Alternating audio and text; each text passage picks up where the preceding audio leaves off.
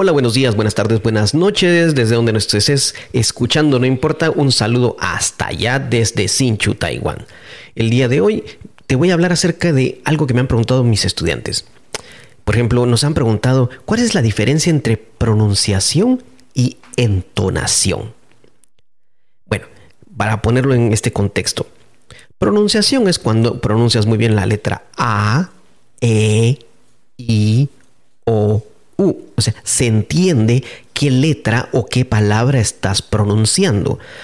Por ejemplo, hay personas que la A tienden a leerla como un E, porque, porque en inglés se dice A. La E, personas tienden a leerla como una I, porque en inglés la pronunciación es I.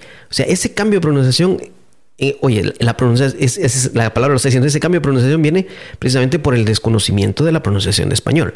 Entonces, cuando pronuncias bien las palabras, se entiende perfectamente lo que estás diciendo. La A, la E, la I, la R, la T, por ejemplo, ta, sa, la, ma, y se entiende perfectamente.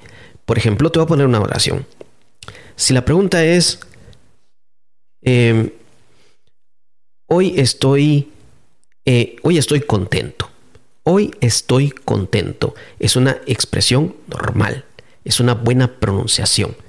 Y de esta forma entonces todos la entendemos.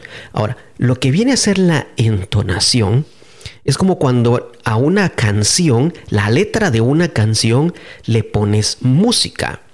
Por ejemplo, hay muchas canciones en español, por ejemplo, que pasan de balada a salsa o bachata. Y hay muchas canciones también que pasan de rock, pasan a pop. Y hay otras canciones que ahora las están cantando en reggaetón. Y cada cantante le pone su propio estilo o música a la misma letra. De esta forma podemos escuchar la misma canción eh, interpretada por diferente cantante con diferente música y pero se entiende que es la misma letra. Entonces están utilizando la pronunciación correcta, pero le están cambiando la música a esa canción. Le están cambiando la música a esa letra. Le están cambiando el ritmo a esa canción. Entonces todo esto de cambiarle el ritmo, la música, es lo que viene a ser la entonación. Por ejemplo, no es lo mismo que le, como, no es lo mismo que le preguntes a alguien, eh, ¿cómo estás? Como una pregunta, a, a que le digas con una entonación así eh, que no te gusta, como decir, ¿cómo estás? Ese, ¿cómo estás? La entonación ya cambia, es un, tono como de, disgusto, eh, de, enfado, o sea, que no te gusta cómo está esa persona. O si le dices, wow, qué olor tienes, el perfume que tienes, qué, qué, qué olor tiene ese perfume. Escucha, qué olor tiene ese perfume. Sorpresa, gusto. Pero si le dices, qué olor tiene ese perfume, la entonación cambia, significa que no te gusta. Entonces, esto es lo mismo, eh, esto es lo mismo cuando una, una oración le puedes poner los signos de interrogación a decirle, ¿qué olor tiene ese perfume? Es la misma letra, pero le estamos cambiando la entonación. ¿Qué olor tiene ese perfume? Es un tono de pregunta. Una entonación, mira el tono, la entonación de pregunta. La música es diferente. ¿Qué olor tiene ese perfume? De, de sorpresa, de desagrado de, es una eh, con los signos de admiración. Entonces, cuando le ponemos los signos de admiración o los signos de interrogación a una oración, le estamos cambiando la entonación. Y esa es la forma correcta de leerla. Tu pronunciación puede ser correcta, pero tu entonación no. Entonces, estos son ejercicios de lectura que, vas a, que puedes practicar. Pero eso puede ser otro tema. Eh, obviamente en podcast tal vez no lo vamos a poder desarrollar muy bien, pero los signos de interrogación, los signos de exclamación, de interrogación, te van a hacer resaltar o darle más auge o ponerle una coma incluso en medio, te va a hacer darle una pausa a algo. ¿Qué olor? ¿Es este perfume? Ya, ya, ves, eh, hay una pausa, entonces ya la entonación es diferente. La entonación viene a ser la música de la letra. Lo mismo pasa con cualquier idioma. A veces eh, has visto, no sé, si algunas personas han visto en los cómics, en los cómics se usa mucho, eh, ponen dos signos de interrogación y dos signos de exclamación a veces juntos.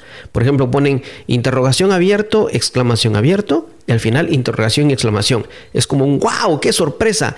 y, y, entiendes que la entonación que quiere usar ese personaje en ese texto, en ese cómic, es de una sorpresa exagerada. Y esto es lo que nos ayuda a cambiarle la entonación.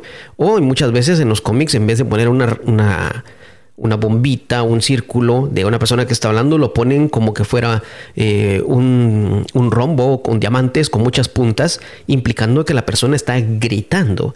Y de esta forma entendemos la entonación de lo que está diciendo esa persona, la entonación de ese texto.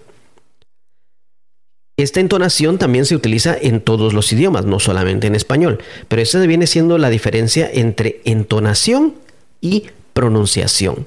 Recuerda, es cambiarle la música a la misma letra. De eso se trata así sencillamente. El episodio de hoy, como te digo, ha sido corto, eh, ha sido directo al punto, porque me han preguntado específicamente cuál es la diferencia entre pronunciación y entonación. Si tienes algún ejemplo de una misma frase, pero dicha en diferentes tonos, dicha en diferente entonación, con diferente sorpresa, pues la podemos escuchar, la podemos escuchar, la podemos practicar. Recuerda, esto es ejercicios para practicar tu pronunciación. Cuando estás leyendo, lo puedes utilizar, lo puedes practicar y mejor que alguien te escuche y te pueda ir corrigiendo. Si te ha parecido interesante este episodio, recuerda, Síguenos en nuestras redes sociales. También tenemos cursos para, estudiantes de español que quieren ir desde 0 a B1. Tenemos cursos intensivos que estarán pronto por abrirse.